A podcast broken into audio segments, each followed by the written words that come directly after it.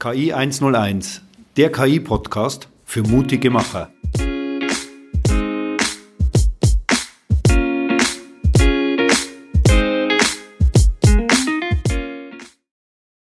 Herzlich willkommen zu unserem Podcast KI 101. Mit mir dabei ist wie immer unser Reinis. Hallo Reinis. Grüß Gott. Heute haben wir einen ganz besonderen Gast, unseren Alexander Wölfel dabei. Hallo Alex. Hallo Michael. Äh, Alex, vielleicht stellst du mal dich kurz vor und was so dein Aufgabenbereich bei Tiki ist. Und der Reinis hat ja heute ein paar spezielle Fragen für dich bereit. Ja, also hallo, ich bin der Alex. Äh, ich bin Mitarbeiter der ersten Stunde von bei Tiki und äh, mach, kümmere mich dort um Serverarchitekturen und Infrastrukturen in Code und Hardware. Okay. Also lange Jahre Erfahrung, Alex. Reinis, du wolltest ein paar Fragen heute mal an Alex stellen. Wir wollen so ein bisschen Tech-Talk heute Ja. machen. Ja, heute wollten wir ein bisschen mehr mm, technisch äh, Mhm. unser Gespräch führen. Und speziell ähm, würde ich gerne mit euch beiden heute über unser DSP äh, unterhalten. DSP steht für Data Science Plattform. Das ist unser Werkzeug, was wir tagtäglich nutzen. Und ja, die erste Frage würde ich sagen, Alex, wie, wie würdest du DSP beschreiben, ohne dieses DSP zu nutzen? Also die DSP an sich ist aus meiner Sicht ein generisches, eine generische Entwicklungsumgebung, um möglichst schnell Applikationen ins Web zu heben. mhm. Nur ins Web? Muss das Web sein? Nein, es muss nicht Web sein. Ähm, die, die Laufzeitumgebung an sich, die wir benutzen, ist Kubernetes. Ähm, wo das an, allerdings, allerdings läuft, ist relativ egal. Das kann Mhm. im Web laufen, das kann genauso gut auch in einem Heimnetzwerk laufen oder in einem Firmennetzwerk. Okay. Und ähm, wie sieht mit, mit der Architektur aus? Also aus was besteht denn DSP? Und du hast Kubernetes schon erwähnt. Was gibt es da noch Interessantes? Ähm, das ist ja eine Plattform. Äh, bedeutet, Leute, die sich auf der Plattform tummeln, teilen sich einen Großteil der Ressourcen. Äh, Unterbau ist Hardware und GPUs, CPUs und Speicher und auch vor allem Festplattenplatz, weil wir viel Big Data machen oder weil wir viel, viele große Datentöpfe haben. Ähm, wir haben ein horizontales Cluster, sprich, wir sind ausfallsicher gegen Hardware-Defekte oder Netzwerkdefekte, die auftreten können. Und äh, die Skalierung ist auch im gleichen Maße horizontal möglich, bedeutet, dass äh, auch eine Erweiterung jederzeit möglich ist. Mhm. Und der, der Hauptwerkzeug, um diese Sicherheit und Skalierung äh, zu gewährleisten, ist Kubernetes. Oder? Die Kubernetes in der zweiten Abstraktionsebene, ja, in der ersten Abstraktionsebene benutzen wir VMs Mhm. auf Basis von einem Proxmox-Cluster. Okay. Und was haben wir denn aktuell an Ressourcen so zur Verfügung? Äh, jetzt gerade sind es 536 CPUs und knapp 3 Terabyte RAM. Oh, warum gehen wir nicht in Cloud? Da kennt, könnten wir ja Tausende und Abertausende von CPUs haben, nicht nur 500, 600.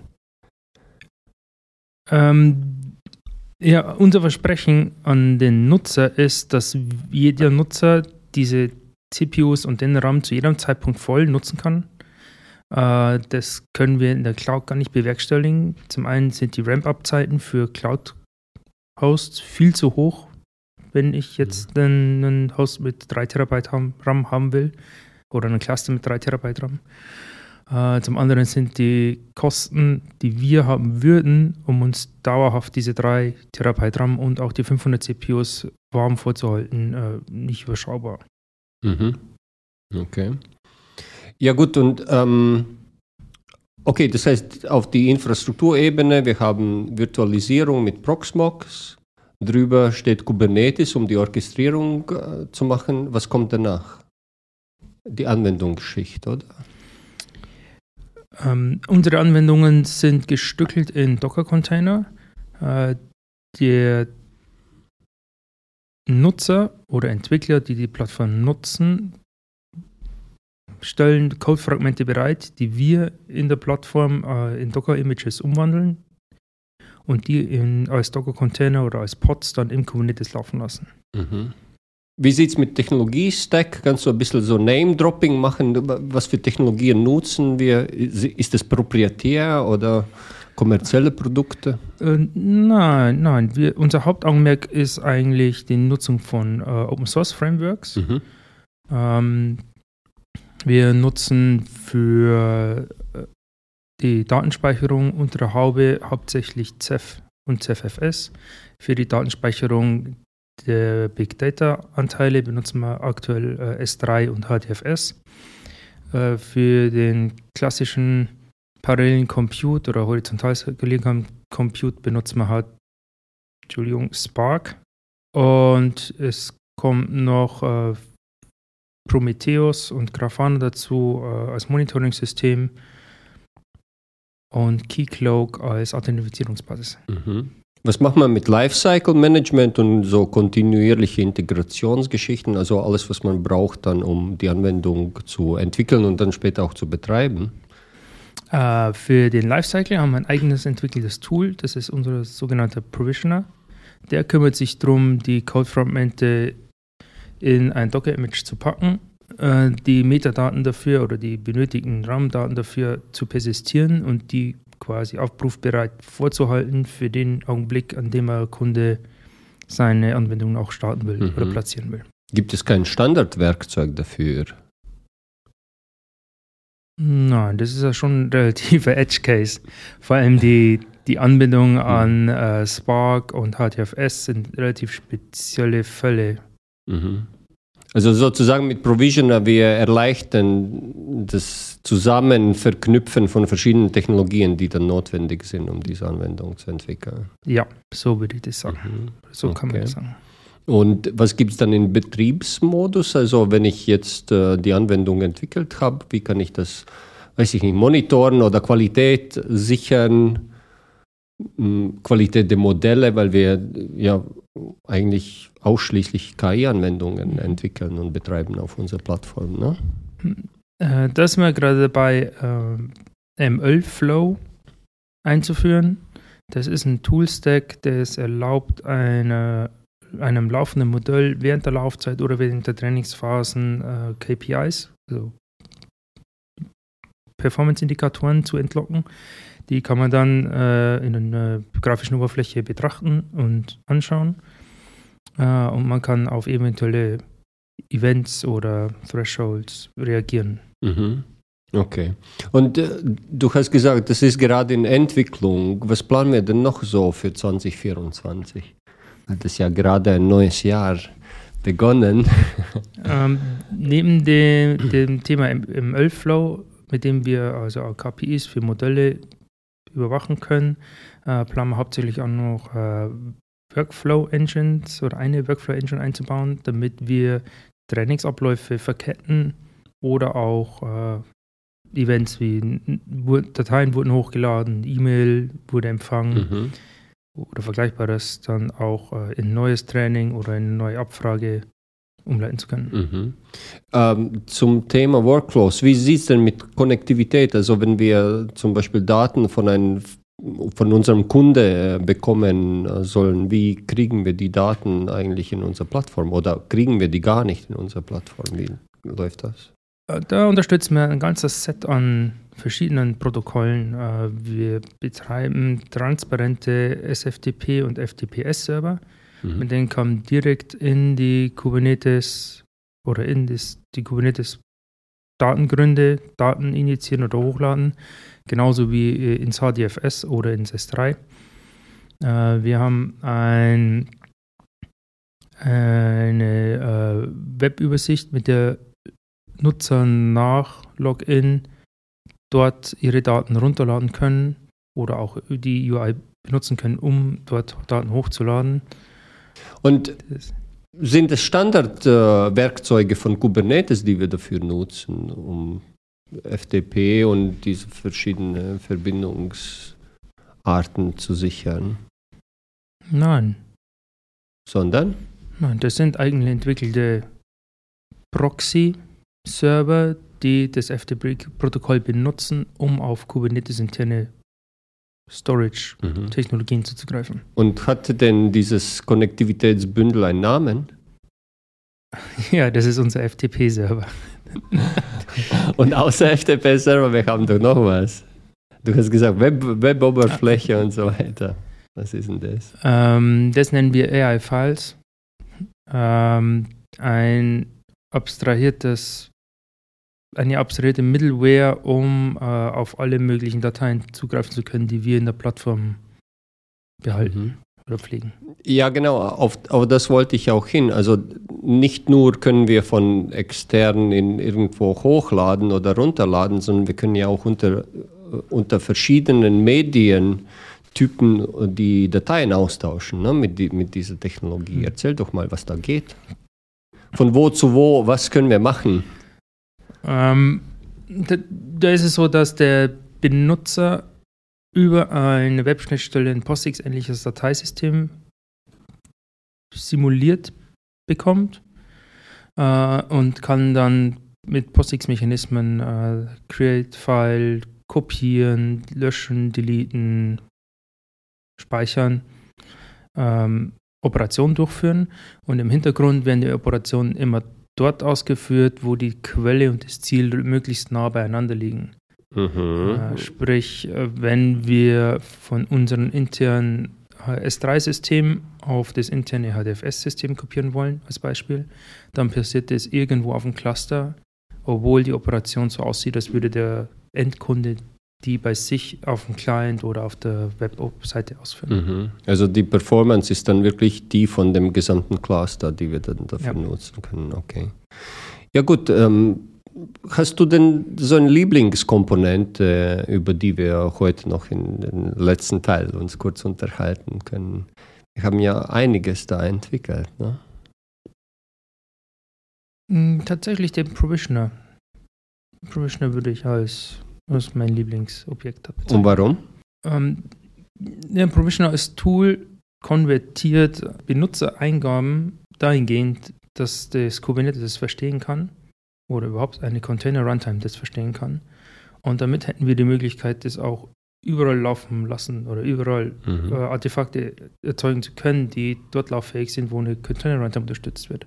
Also wir wären theoretisch auch gar nicht auf Kubernetes begrenzt Mhm. oder beschränkt. Äh, das ist ein Fakt, der mir eigentlich schon sehr gefällt. Und der Provisioner kann ja auch vieles mehr. Ne? Der, der kann kompilieren und testen und Docker bauen und so weiter. Wie, wie kommt das? Oder wie, wie haben wir das geschafft, denn mit diesem Provisioner so, so viele Sachen umzusetzen? Aus der Notwendigkeit heraus, dass wir dem Nutzer oder dem Entwickler, der das benutzen soll, kann oder darf, ähm, die ganze Arbeit, die cumbersam ist, die umständlich ist und die viel Glue-Code be bedarf, äh, abzunehmen. Und äh, der, dieser ganze zusätzliche Aufwand, den man immer wieder braucht, um so ein Produkt hochzuheben, der ist repetitiv und standardisierbar oder templatisierbar. Und das war dann die, die, die Stelle, an der wir entschieden haben, dass wir das auch machen. Damit ist der Aufwand, den ein Entwickler betreiben muss, um ein Produkt mit dem Provisioner für die DSP zu bauen, gering auf Seite des, des Produktherstellung, auf Seite der, des Kompilats Mhm. und auch gering bei der Betriebnahme. Also das heißt, der, der Provisioner ist ein Produktivitätswerkzeug, der uns beschleunigt, dieser ganze Entwicklungsprozess und Bereitstellungs- und Betriebsprozess. Wie schnell ist denn, denn der? Wie lange dauert das, wenn ich einen Quellcode bei mir auf dem Laptop habe, bis das Ding läuft? Ähm, der Provisioner macht es in mehreren Phasen. Äh, die Hauptphase, das Einphasen von einem neuen Mandanten, dauert ungefähr eine Minute. Sagen wir im einstelligen Minutenbereich, Mhm. mal länger, mal weniger. Es kommt darauf an, wie lange das die Zertifizierungsstellen die HTTPS-Zertifikate ausstellen. Äh, klassischerweise wird ein Compile und ein Provisionierungsvorgang für ein Python-Projekt so eine Minute bis zwei Minuten dauern. Mhm. Äh, und wenn das vollzogen ist, dann ist das, der, das Kompilat auch innerhalb von ein paar Sekunden deployed. Okay, also das heißt wirklich innerhalb von wenigen Minuten, wir können wirklich einen schönen Continuous Integration, Continuous Deployment Zyklus etablieren und hunderte, also zumindest Dutzende Mal am Tag auch wirklich Mhm. produktive Anwendung so, sozusagen von Quellcode in, bis ins, in Produktion hinein pushen. Ja, ja, das sorgt auch immer für einen Aha-Effekt, äh, Mhm. wenn, wenn wir das Leuten zeigen, zum Beispiel äh, Bewerbern oder Interessenten, Mhm. dann kann man das auch live einfach machen, weil es A, wenig Zeitaufwand ist und B, hat diesen großen visuellen Effekt. Mhm.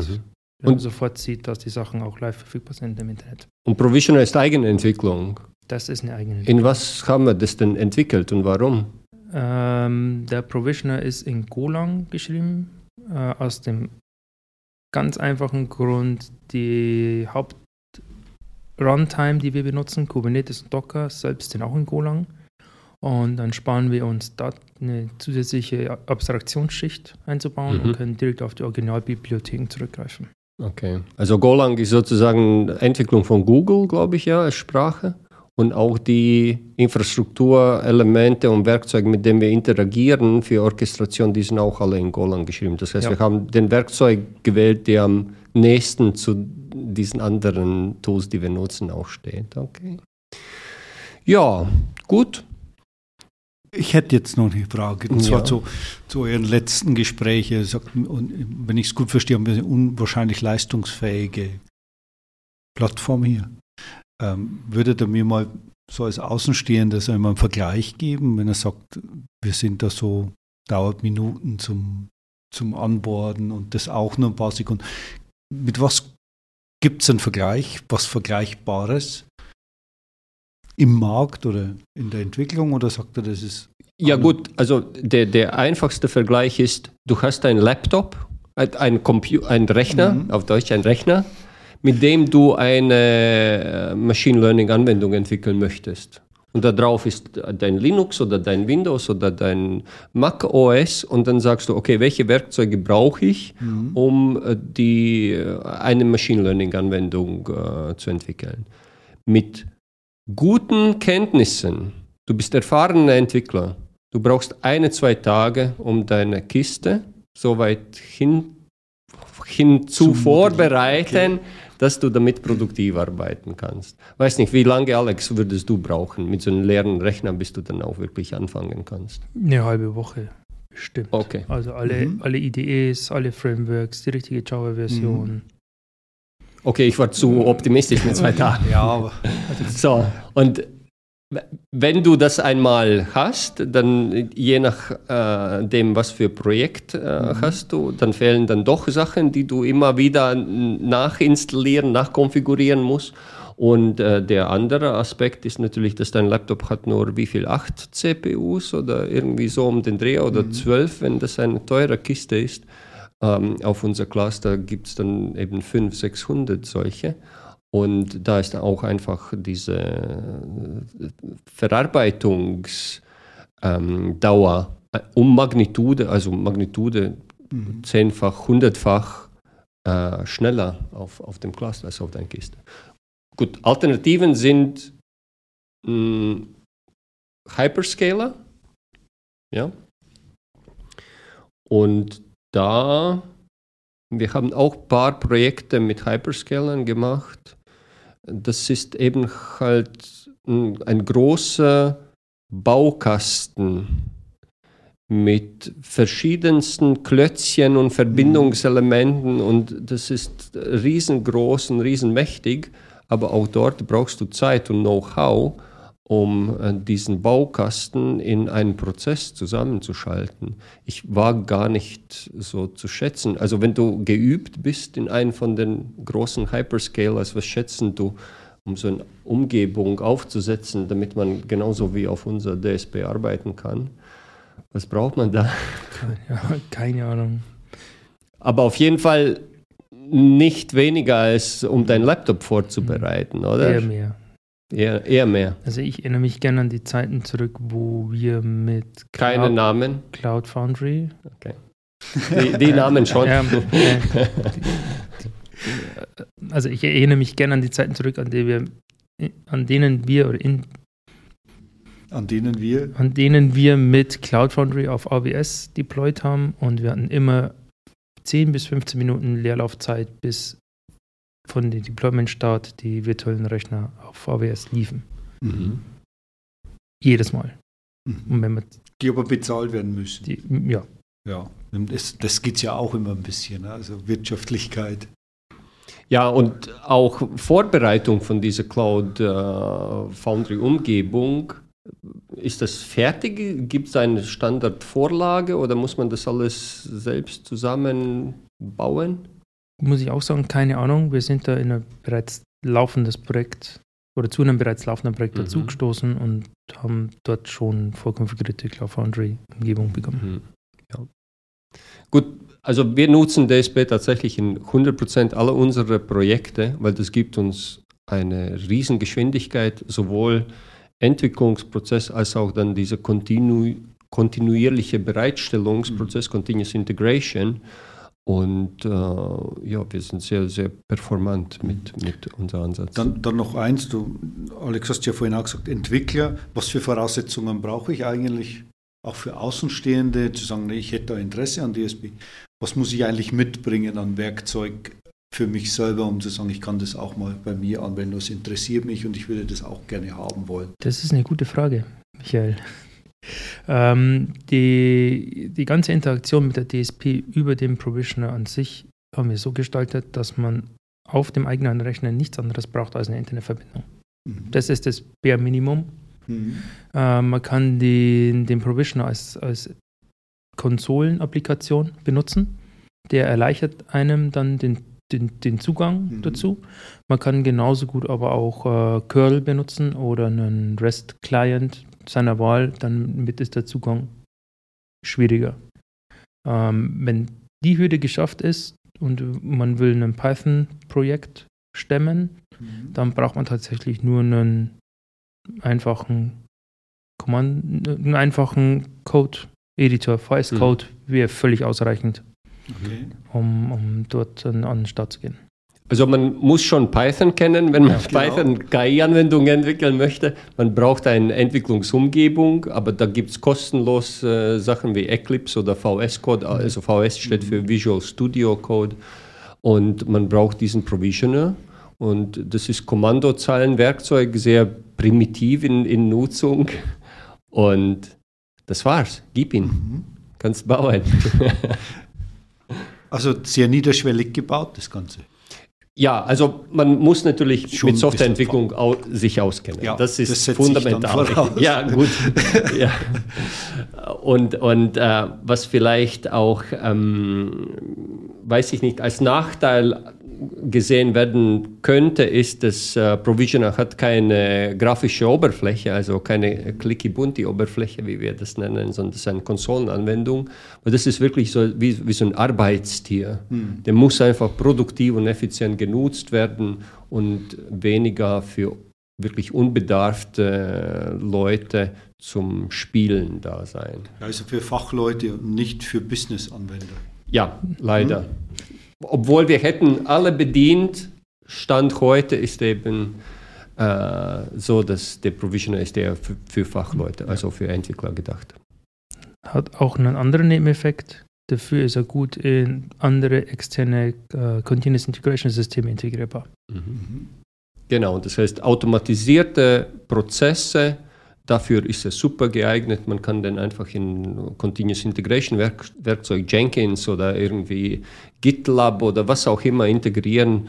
Ist äh, nichts dabei und kann in automatisierten Skripten wunderschön integriert werden, um die Arbeit da zu machen, ohne Mensch. Gut. Ja. Kleinen Abschlusssatz noch dazu, Reinis, Alex ja, DSP ist wirklich fundamental wichtige Plattform für uns, was wir tagtäglich in allen, allen ausnahmslos allen Projekten nutzen. Und das gibt uns eine wirklich Hyperproduktivität. Und der Alex aktuell schmeißt und managt dieses Produkt. Und auch in der nächsten Zeit, ich sehe, ähm, dass wir den sehr gut gebrauchen werden können und auch in dieser Geschwindigkeit und Effizienz auch die Projekte weiterhin zu entwickeln. Das von mir. Noch was hinzufügen, Alex? Nein, danke. danke. Wunderbar, dann vielen Dank euch beiden für das Gespräch heute und wir hören uns wieder.